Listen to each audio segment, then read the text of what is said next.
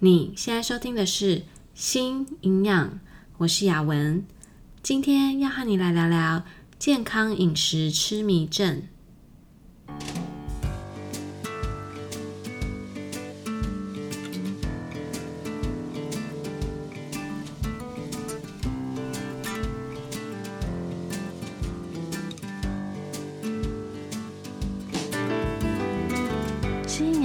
频道是为了要传达营养理念和讯息，而不是提供任何医疗相关的诊疗。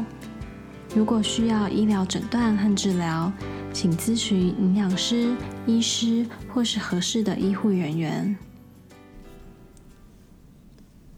今天要来聊聊什么是健康饮食痴迷症，健康饮食痴迷症的现象有哪些？以及和饮食保持良好关系的重要性。以前在学校营养的课程呢，其实很广。像我之前的 episode 也有提到啊，我们会学营养学，了解每个营养素自己本身的性质，还有它们对于身体的作用是什么。也有食物学，了解各大类食物在烹调过程中的变化。还有膳食疗养学。了解对于各种疾病在饮食上需要注意的事项，然后也有食品卫生安全，这个就会讲到一些食品在加工过程中的添加物的使用，或者是食物呢在制备过程中，在化学上、物理上还有生物上需要注意的卫生安全有哪些？当然要学的还有很多，不止这些科目，我们也有实验课。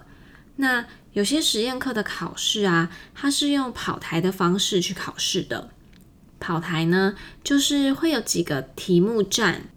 考试的时候就给你一点的时间，我忘记确切的时间到底是多久了，但可能每一站呢就给你一分钟，然后在这一分钟内，你就要去看题目是什么，然后赶快想，赶快写答案。等一分钟的时间到啦，就会响铃。然后你就要去下一站去看下一题的题目，这样。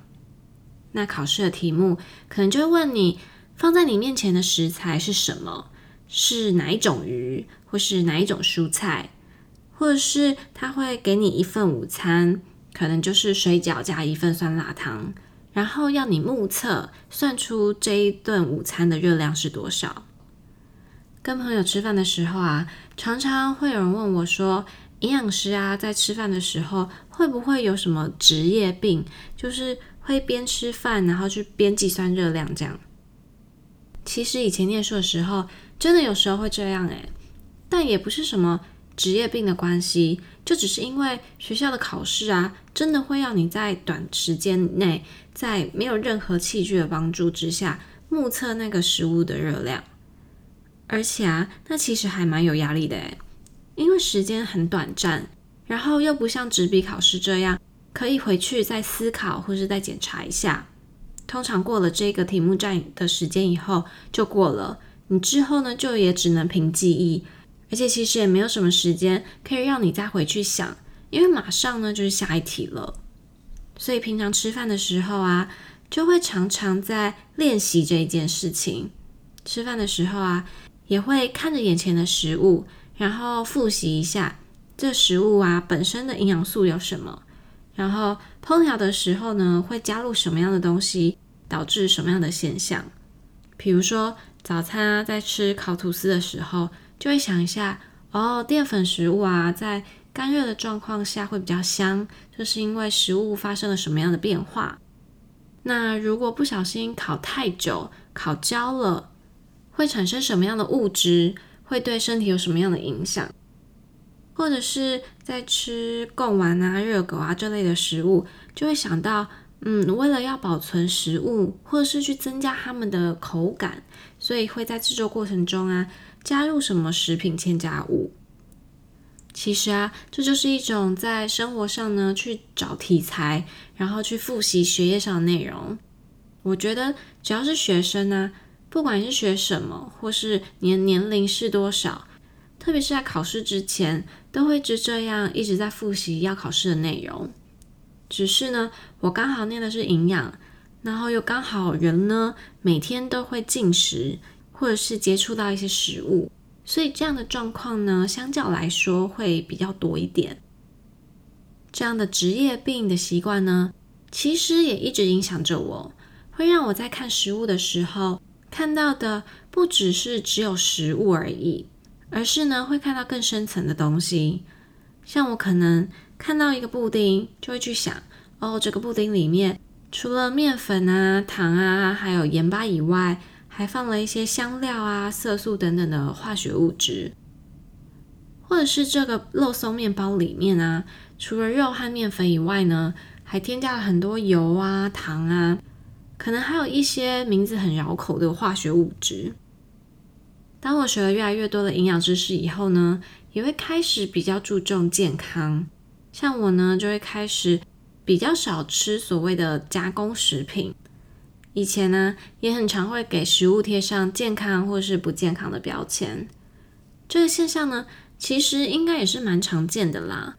因为现在呢，大家越来越注重健康啊，尤其是这几年来，健康饮食呢，这个观念越来越被大家重视，越来越多人意识到健康的饮食行为还有食物的选择是可以帮助自己保持身体的健康，还有远离疾病的。而且现在呢，关于健康饮食、食物营养的资讯啊，在网络上啊、电视上都很容易找得到。每个人呢，都有自己对健康饮食的定义，也有对于自己该如何去饮食才会比较健康的想法。你可能会跟我一样，在逛超市的时候啊，会去研究食物在不同牌子中的内容物或是营养素的差异。现在食品的市场很大，每样食物的品牌和种类也越来越多，所以这些营养标示呢，就能成为我们做选择的参考资讯。那如果你也是这样，在做食物的选择时，会以健康天然的食物优先，是会比较去追求健康饮食的。那么接下来呢，我有几个问题想要问问你。首先，你是不是常常花了很多的时间在思考，还有选择要吃什么样的健康食物？然后也会花很多的时间在准备这些食物上面，是不是因为花了很多时间在这些事情上呢，而影响了自己的生活，影响了自己呀、和家人朋友之间的相处，或是影响到工作或是学业呢？第二个问题，如果你吃了你认为不健康的食物，那你会有焦虑或是罪恶的感觉吗？会不会觉得因为吃了这些不健康的食物，自己的身体就不干净了呢？甚至是会觉得只要自己接近了这些不健康的食物，你就会全身都觉得不对劲吗？或者是啊，只因为看到别人吃了这些你觉得不是健康的食物，就会对这些人有不好的评价吗？再来，你觉得你吃的好不好，或是吃的健康不健康的这一件事情，是影响你内心的快乐、宁静、安全感，还有自尊的主要因素吗？第四个问题，在一些特别的场合啊，像是婚礼、朋友的聚会，你试着想让自己放下这些健康饮食的规则。想让自己呢去享受这些食物，享受这个特别的时刻，可是你却发现你没有办法让自己放下你的饮食规则，没有办法让自己去享受这些很美味但可能不是很健康的食物吗？这个问题啊，如果你是因为有健康的问题，所以必须要做饮食上的限制的话，像是。如果你有肾脏疾病，必须要做饮食控制，或是你那天刚好肠胃不舒服、上吐下泻，所以需要吃一些清淡的食物，那么你可以跳过这一题。下一个问题，为了要维持或是增进健康，你因为不健康而不吃的食物越来越多，你的不健康食物名单呢，越来越长。而且饮食规则也越来越多，越来越严格。你有这样的状况吗？最后一个问题，因为跟随你的健康饮食原则，你的体重下降了，但你的体重呢，低到有人看到你就说你太瘦了，或是呢自己开始有一些营养不良的症状，像是掉头发啊，或者是停经的现象产生吗？好了。题目呢就到这里。我好像问了很多个问题，但其实呢，这个测验是只有六个大问题啦。只是每个大问题呢，又有一些相关的小问题。那在这六个大问题里面呢，想一想，你有没有哪一题的回答是是的答案呢？刚刚我们一起做的这个测验呢，叫做 The Bradman Orthorexia Self-Test。健康饮食痴迷症自我测验，就是一位医生 Steve Bregman 所提出来的。你可能现在很想问，我们到现在都还没有讲到健康饮食痴迷症，那健康饮食痴迷症到底是什么呢？Orthorexia nervosa，或是简称 Orthorexia，在维基百科上的翻译呢，是健康食品痴迷症。健康食品痴迷症或是健康饮食痴迷症，其实差别不大啦。但我自己觉得健康饮食痴迷症呢，会比较到位一点。在一九九六年的时候，Steve Bregman 这位医生呢，提出了 orthorexia 这个概念。他对于 orthorexia 的定义是 an unhealthy obsession with eating healthy food。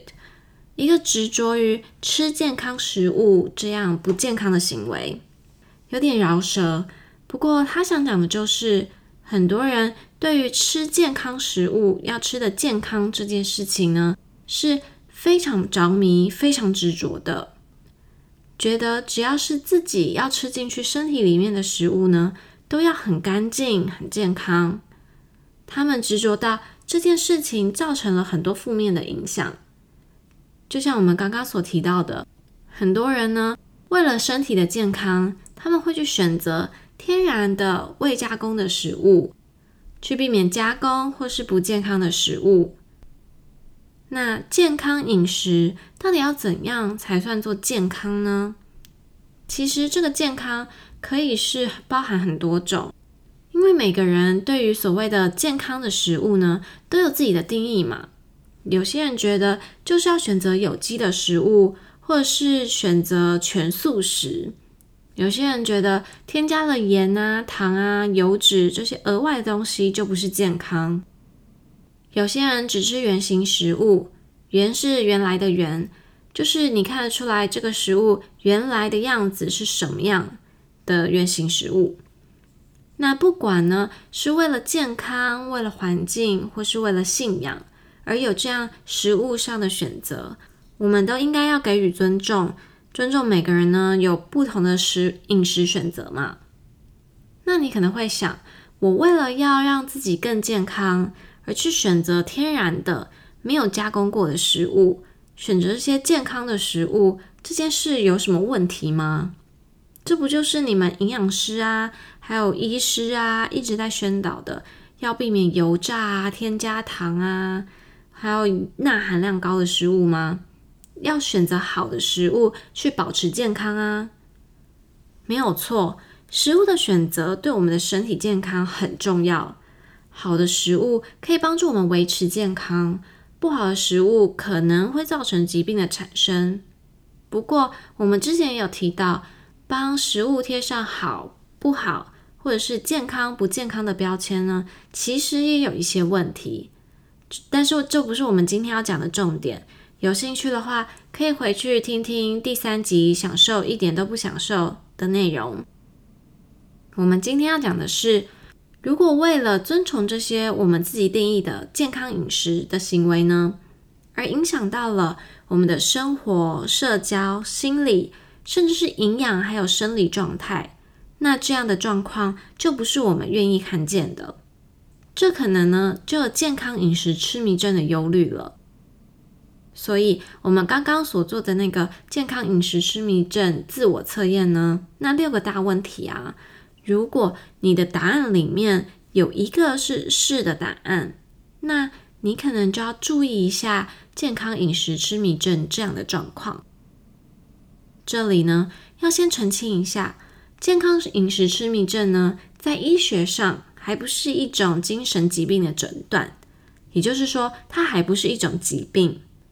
但是这样的现象呢，在现在的社会中是越来越常见的一种失序的饮食行为 （disordered eating behavior），是需要被了解还有尊重的。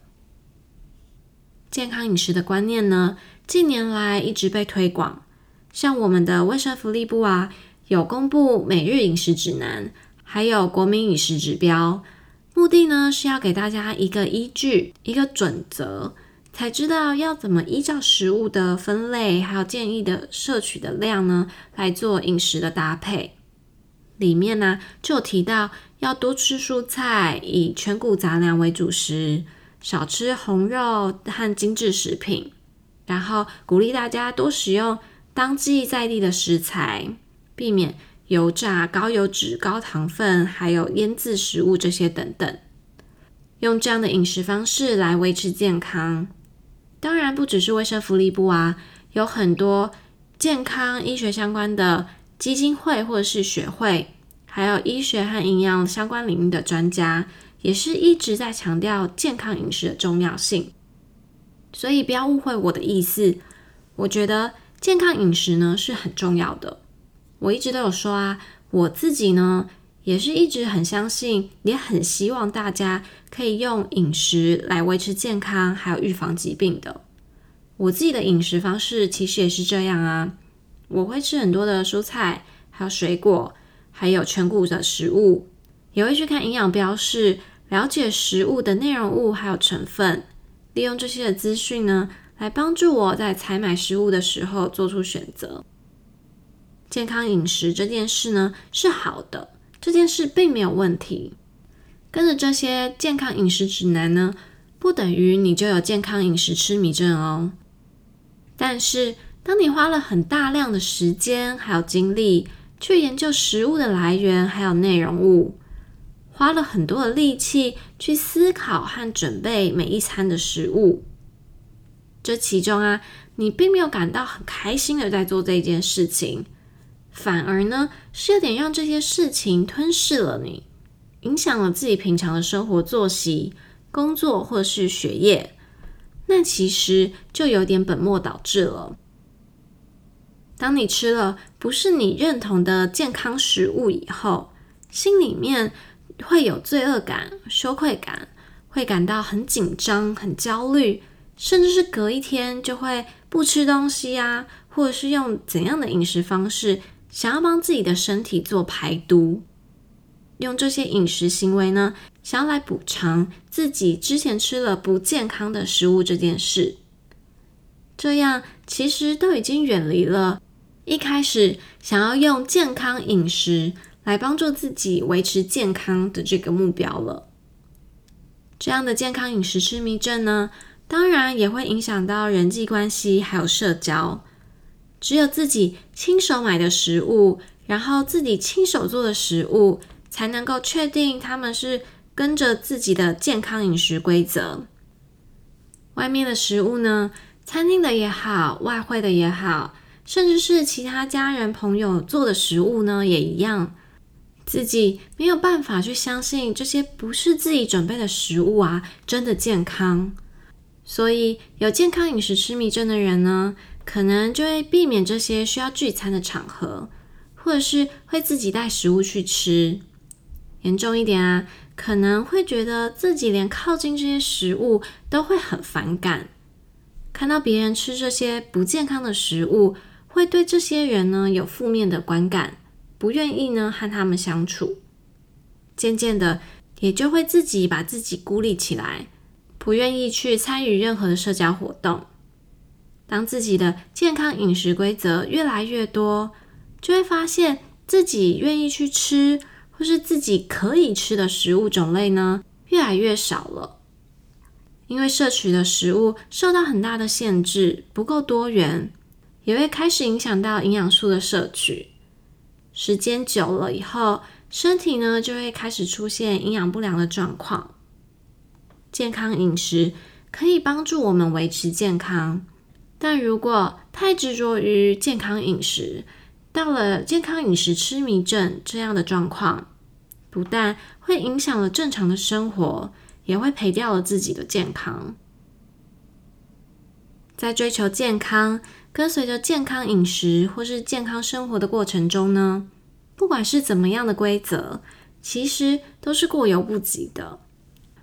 偶尔吃了一个不是你认为的健康食物，是不会毁掉其他你对于自己健康所做的努力的。你平常的饮食正常啊，睡眠充足，身体日常的活动，都还是对身体有很大的帮助。不要因为偶尔一次没有跟随着自己的饮食规则，偶尔违规了，就不吃东西来惩罚自己的身体。